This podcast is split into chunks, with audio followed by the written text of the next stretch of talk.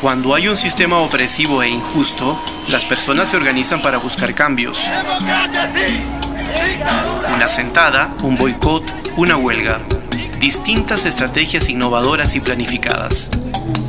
Esto es Relatos de la Resistencia No Violenta.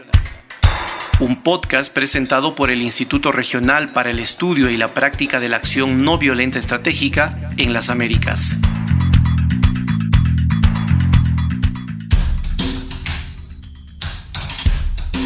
Estamos a mitad de año y desde Relatos de la Resistencia No Violenta expresamos nuestra alegría porque ustedes hacen posible la difusión de estos contenidos para conocer de primera mano las experiencias de las estrategias no violentas en América Latina. La producción de este podcast cuenta con el apoyo de la Coordinadora Regional de Investigaciones Económicas y Sociales CRIES. Mi nombre es Carlos Flores. Comenzamos. San José de Apartadó se declaró como comunidad de paz en 1997. Es una de las más conocidas en el país, nos cuenta Juan Mazulo Jiménez, profesor en la Universidad de Leiden en Países Bajos. Apartadó vivió bajo el control de las FARC por muchos años.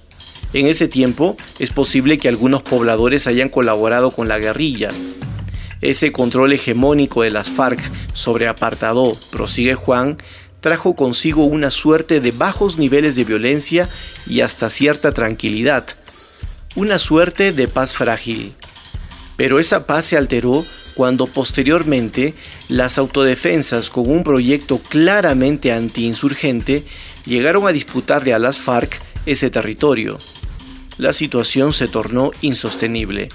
Para los residentes, dice Juan, si se eliminaba la opción de morir, quedaban dos alternativas, uno, desplazarse o dos, quedarse. Pero para quedarse y no morir había que hacer algo nuevo.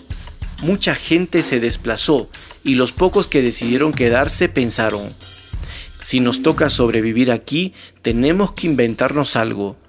Así, con el apoyo de diferentes organizaciones como la Iglesia o la Cruz Roja Internacional, nos comparte Juan, se imaginaron la opción de construir una comunidad de paz, con el fin de que la población se proteja de la violencia. Nuestro invitado es Juan Mazulo.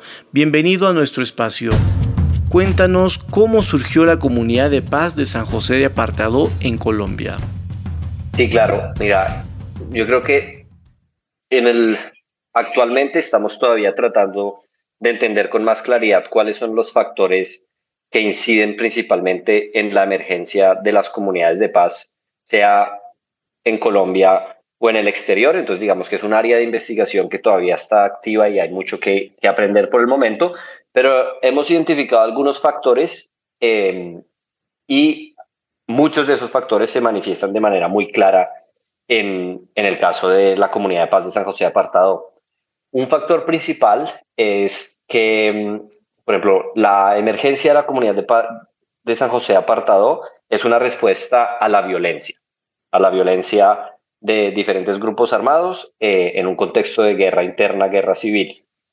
Em, y acá es importante matizar que no se trata de violencia en general, sino de una dinámica bien particular de violencia. Y acá quizás vale la pena identificar dos elementos centrales.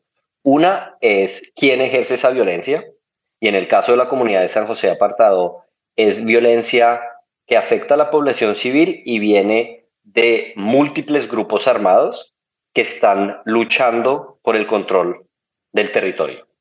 Pues en este caso es violencia que viene de las FARC, violencia que viene de las eh, Autodefensas Unidas por Colombia, los paramilitares, eh, estamos hablando de 1997, entonces las autodefensas y las FARC estaban claramente activas en ese momento.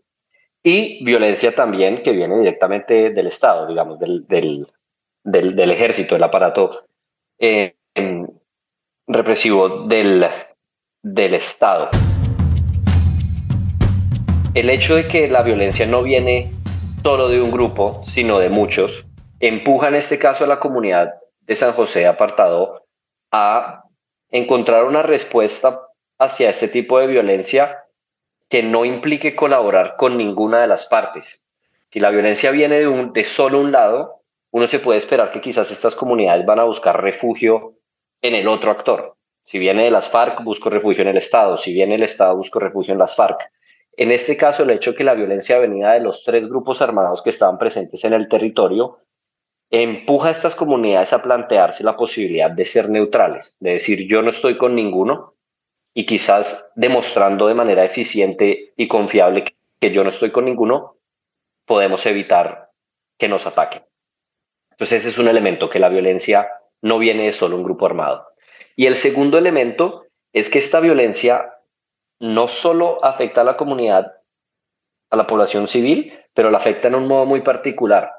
Y es decir, no es una violencia totalmente aleatoria, es decir, que victimizan a cualquier persona que vive en el lugar, y tampoco es una violencia totalmente selectiva, que dicen solo afectamos a los líderes sociales, por ejemplo, o solo afectamos a las personas eh, indígenas, o solo atacamos a los que en el pasado han votado por la Unión Patriótica o que son simpatizantes del Partido Comunista.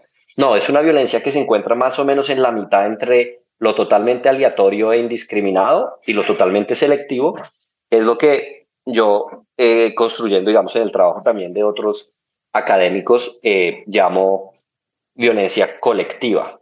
Y en el caso de San José Apartado es colectiva en el sentido de que atacan a la población civil independientemente de sus preferencias políticas, independientemente de sus comentarios, principalmente por el hecho de vivir en zonas que tradicionalmente fueron zonas controladas altamente por las FARC.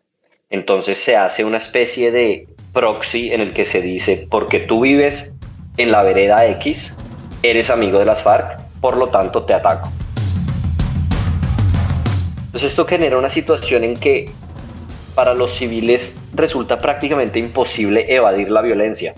Porque si yo sé que a mí me están atacando porque voto a los comunistas, o porque me visto de rojo, pues yo puedo decir, ok, dejo de votar por los comunistas o me empiezo a vestir de azul y me van a dejar tranquilo.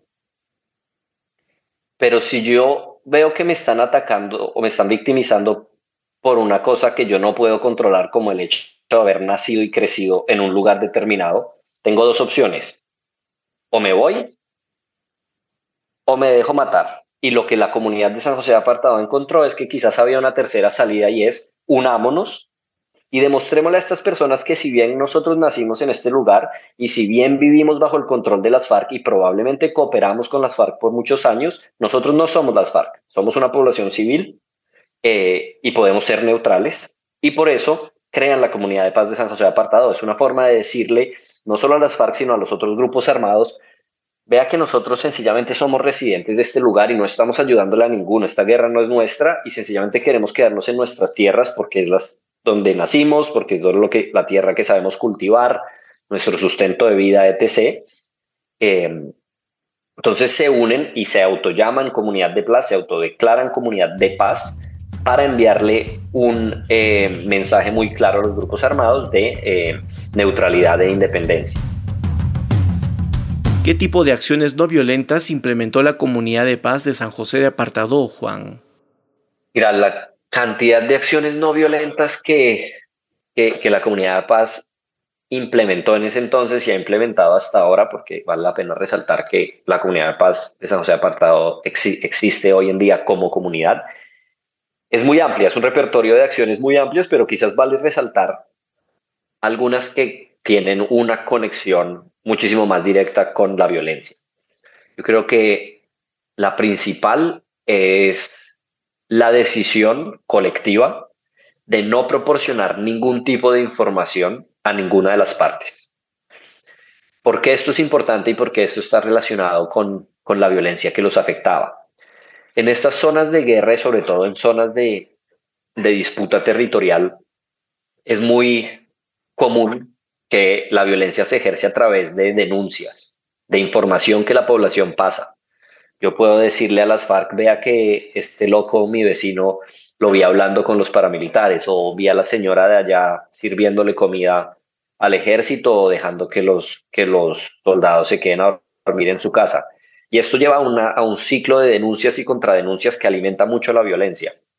Las comunidades que viven en medio de la guerra, que son realmente los expertos en cómo funciona la violencia, no somos necesariamente nosotros los académicos, sino ellos, se dan cuenta muy rápidamente que, denunciar lleva a violencia, entonces deciden que no proporcionar información, que en el lenguaje militar llamarían no proporcionar inteligencia, eh, es una forma de desarmar a los grupos armados, es decir, no darles lo que ellos necesitan para poder ejercitar violencia.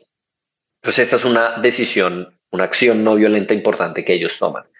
Otra es no portar ningún tipo de armas. En el campo colombiano, eh, en algunas zonas, no es, digamos, no es muy común, pero tampoco es muy extraño, pues que algunas personas, sobre todo si vives en un contexto tan inseguro, estén armadas. Eh, ellos deciden que ningún miembro de la comunidad puede tener armas y que ninguna persona que transite dentro de los predios que ellos delinearon como parte de la comunidad de paz de San José apartado puedan portar armas. La relación entre no portar armas y, menos violencia es bastante clara y bastante directa. Y para ellos eh, era muy importante desde el punto de vista estratégico, pero también desde un punto de vista de apostarle a una norma de no violencia. Es decir, si nosotros no queremos violencia hacia nosotros, no debemos tampoco, no tenemos por qué tampoco portar armas. Otro aspecto central que quizás vale la pena señalar es el compromiso a denunciar colectivamente todo tipo de injusticias y todo tipo de impunidades. Acá, estas son zonas donde las que ha habido violencia por muchos, muchos años y por miedo o por lo que se llama en estas zonas la ley del silencio, la gente no decía nada. Esta gente se compromete a decirlo abiertamente, así tenga costos altísimos. Es decir, así esto los lleve a, que los grupos armados los eh, ataquen por hacerlo, ellos deciden denunciar, decirle no a la impunidad y denunciar. Y porque tenían contactos con ONGs nacionales, con grupos eh, religiosos y luego con grupos internacionales, eh, pues encontraron una forma de darle voz a estas denuncias. Em, lo que estaba pasando a San José apartado con el tiempo, porque esta comunidad ganó mucha visibilidad, se empezó a saber no solo en la capital, en apartado o en la capital del país, en Bogotá, pero también internacionalmente. Entonces la lógica ahí es, porque nosotros denunciamos, ya los grupos armados no pueden venir acá a matarnos pensando que nada va a pasar. Porque los grupos armados, sobre todo, o por lo menos los que operaban en Colombia en esa zona, si bien son grupos violentos, eh, tienen ciertos niveles de preocupación sobre su reputación. Digamos, no son grupos que quieren ir matando y matando y no se les preocupa qué pueden pensar otras personas o, la comunidad internacional de ellos. Entonces, obviamente, cuando se dan cuenta que cuando lo que ellos hacen ya no se queda en el silencio y en la impunidad, em, se pueden plantear dos veces antes de cometer más eh, violencia contra estas comunidades. Entonces, yo, yo resaltaría estas tres, pero como te digo, son son muchísimas más, podríamos hablar horas al respecto. Juan, ¿qué condiciones internas o externas favorecieron las acciones no violentas en esta comunidad de paz de San José de Apartado? Digamos que yo creo que algo que ayudó, digamos, detrás de una comunidad de paz hay mucha acción colectiva. Y la acción colectiva no es fácil. Es decir, algo que nosotros hemos aprendido en Colombia y otros han aprendido en el exterior y que también yo ahora que estoy estudiando México lo estoy viendo en México, es que son muchísimas más las comunidades que se plantean hacer algo como la comunidad de paz de San José de Apartado que las que realmente pueden hacerlo. Digamos, tener las ganas o los incentivos para hacerlo es mucho más fácil que tener, o mucho más prevalente que tener la capacidad para organizarse. Entonces, algo que favoreció enormemente a, a la comunidad de San José de Apartado eh, para poder organizarse y poder materializar esta idea de comunidad de paz puede haber tenido experiencias de acción colectiva en el pasado. Nosotros acá estamos hablando del Urabá, es una zona, eh, digamos, con una historia de, de asociación o de organización social en el país muy, muy fuerte. Estamos muy cerca o en la zona bananera colombiana, que quiere decir que por muchos años ahí vivieron, por ejemplo, los eh, sindicatos laborales más fuertes del país en una época, y muchos de estos em, campesinos o eran parte o conocían estas iniciativas y por lo tanto son gente que creció expuesta a, a la acción colectiva. Entonces, por un lado, aprenden cómo se hace, ven cómo se hace y aprenden cómo se hace, y por el otro lado también están convencidos que actuar juntos es más fuerte que actuar individualmente. Entonces, esta exposición a, experiencias de acción colectiva de diferente índole, hablé de los sindicatos, pero son muchas más, asociaciones de campesinos, eh, digamos, una serie de diferentes experiencias por muchos años, eh, exponen a estas comunidades al valor, y a la posibilidad y al valor de la acción colectiva, y es con este DNA que ellos llegan al 97 y cuando se plantean qué hacemos, en vez de decir hagamos algo individualmente, dicen, hey, si vamos a hacer algo que va a funcionar, lo vamos a hacer juntos. digamos, eso es una condición interna e histórica de la comunidad a nivel muy local que los ayudó a lograr eh, este resultado. En materia de elementos externos, yo creo que acá juega un rol muy importante, que ya lo había, mencionado de ladito antes, el, eh, el apoyo que estas comunidades reciben de diferentes actores, actores externos. Eh, y esos actores externos hoy en día van desde la diócesis de apartado a nivel muy, muy local, que tuvo, jugó un rol muy importante al inicio, ya no, hasta prácticamente la Unión Europea o Amnesty International o las Brigadas de Paz Internacional, es decir, una serie de organismos internacionales conocidos en todo el mundo, que le han dado una mano a esta comunidad en diferentes momentos y diferentes fines.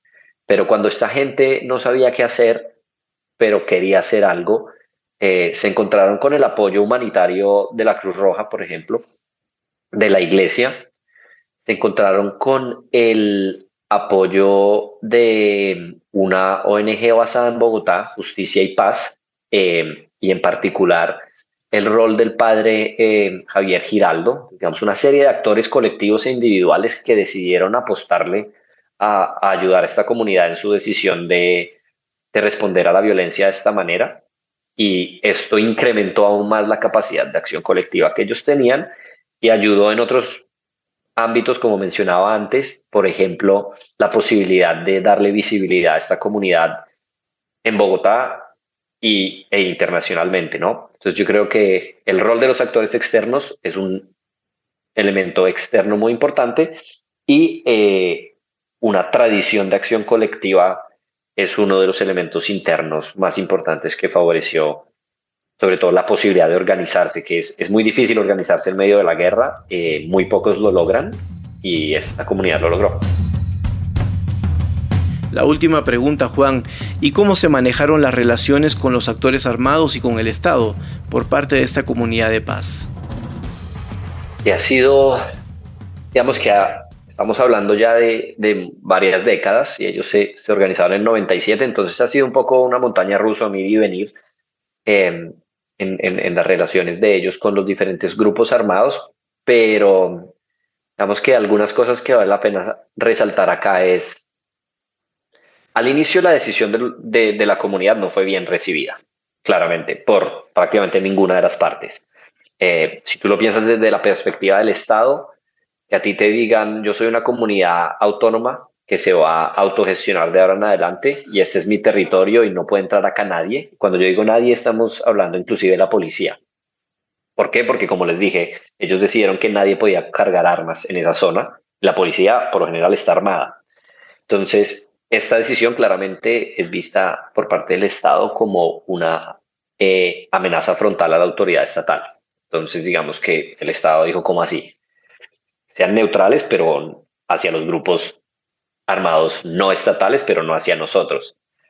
Por el otro lado, los paramilitares dijeron, hey, ustedes están diciendo que van a ser neutrales, pero en una zona que ha sido gobernada y controlada por las FARC por tantos años, a mí nosotros esto nos huele a que ustedes están cooperando con las FARC y están montando esta historia a la comunidad de paz para no cooperar con nosotros, pero seguir cooperando con las FARC.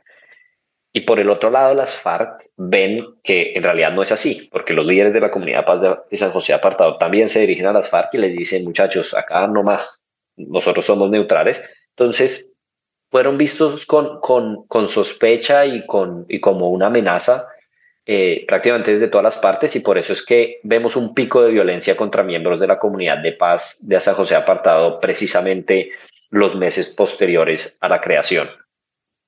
Entonces esa relación fue muy, muy, muy tensa al inicio, mucha violencia, una de las masacres más em, notorias tristemente en la historia de la, de la comunidad ocurre en ese contexto. Luego, con el tiempo, la violencia en general en Urabá y en apartado empieza a bajar. Eh, eso también baja también en San José de Apartado y esto le da como un respiro a la comunidad y ahí digamos que siempre existió presión por parte de los grupos armados hacia la comunidad, pero las relaciones eran por lo menos, si bien tensas, menos violentas. Eh, y después digamos que con el Estado, eh, no diría yo que ellos reevaluaron su relación con el Estado, pero sí empezaron a ver una distinción más clara entre lo que es el Estado de la fuerza pública y el Estado, las instituciones sociales del Estado. Se empieza a ver un poquito más de diálogo con el Estado cuando no se trata de la policía o no se trata de, de las Fuerzas Armadas, pero sin embargo, o sea, si tú ves, por ejemplo, en procesos como los de construcción de memoria histórica más recientes que, ha habido en Colombia, no existe un reporte de la Comisión de Memoria Histórica sobre el caso de la comunidad de San José Apartado, mientras existe sobre la ATCC y existe sobre muchas otras experiencias de resistencia en el país. Y en parte es porque la comunidad de paz no quiso, porque todavía ve en el Estado, pues también un actor que por muchos años los victimizó mucho. Eh, entonces no, no, no tiene, digamos, todavía ese tipo de relación con el Estado que permita este tipo de cosas. Y ellos, pues bueno, son muchas décadas en los que se convencieron que pueden vivir autónoma e independientemente eh, sin necesidad de recibir muchas ayudas estatales, etc. Entonces ha sido mucho de distanciamiento, pero como te digo, ha habido periodos de más tensión, más violencia. Esto ha cambiado a lo largo del tiempo, pero se han mantenido en, su decisión de ser eh, independientes y neutrales. Te agradecemos Juan por estar en este espacio y por darnos más amplitud sobre la comunidad de paz de San José de Apartado en Colombia. Hasta una siguiente edición. Recuerden que este podcast contó con el apoyo de la Coordinadora Regional de Investigaciones Económicas y Sociales, CRIES. Este programa es realizado por el Instituto Regional para el Estudio y la Práctica de la Acción No Violenta Estratégica en las Américas. Esto fue Relatos de la Resistencia No Violenta, un podcast que busca compartir experiencias no violentas desde diferentes partes del mundo. Puedes encontrar este material sonoro en nuestro sitio web accionnoviolenta.org slash podcast o en plataformas como Spotify. Producción Carlos Flores. Editor de sonido Gonzalo Garófalo. Artes gráficas y redes sociales Astrid Torres.